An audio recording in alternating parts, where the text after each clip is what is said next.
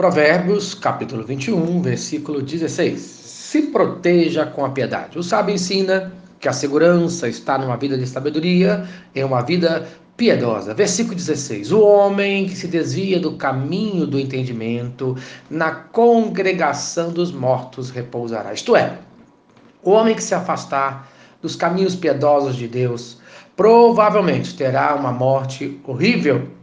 Em Provérbios, capítulo 4, versículo 27 fala: Não declines nem para a direita, nem para a esquerda, retira o teu pé do mal.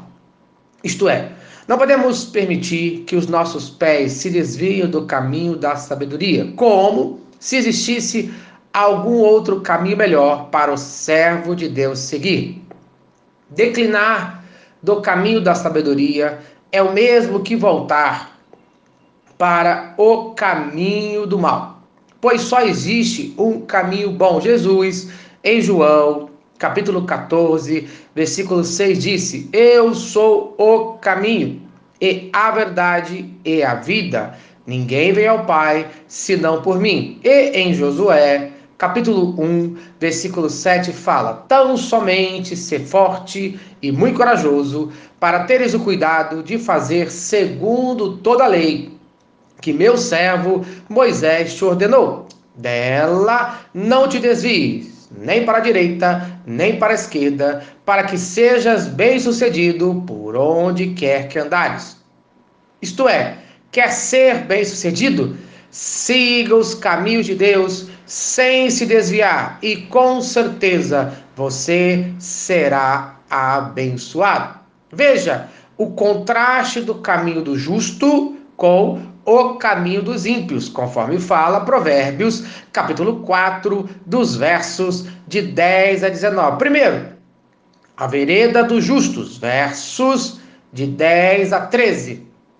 O caminho da piedade. Você é incentivado a seguir o caminho dos justos, da sabedoria, da piedade, por causa das suas bênçãos, conforme fala Provérbios, capítulo 4, versículo 10 multiplicarão os anos de vida, isto é, provavelmente você terá uma vida mais longa, conforme Provérbios, capítulo 3, versos 7 e 8. Teme ao Senhor e aparta-te do mal. Será isto saúde para o teu corpo e refrigério para os teus ossos. Mas nós temos também a vereda dos ímpios, ainda em Provérbios, capítulo 4, dos versos de 14 a 17. Esses versículos mostram o caminho contrário que o ímpio toma em relação aos sábios. Veja o versículo 16 do capítulo 4: não dormem, conforme em Salmo, capítulo 36, versículo 4: No seu leito maquina a perversidade, detém-se em caminho que não é bom, não se despega do mal. Isto é, a sua maldade é algo de tempo integral. À noite, que deveriam dormir para repor as suas energias, as suas forças, para descansar, para melhorar a saúde, usam todas as suas energias para a maldade, para prejudicar a sua vida e a vida de todos que estão ao seu redor. Então, a conclusão desses dois estilos de vida, conforme Provérbios, capítulo 4, dos versos de 18 a 19, versículo 18: Mas a vereda dos justos é como luz da aurora. Esse é o justo. E o ímpio, versículo 19: o caminho dos ímpios é como escuridão. Então, o resultado dessa escolha de vida, dessa escolha desses caminhos, versículo 18: o justo, até ser dia perfeito. E o injusto, versículo 19, tropeça.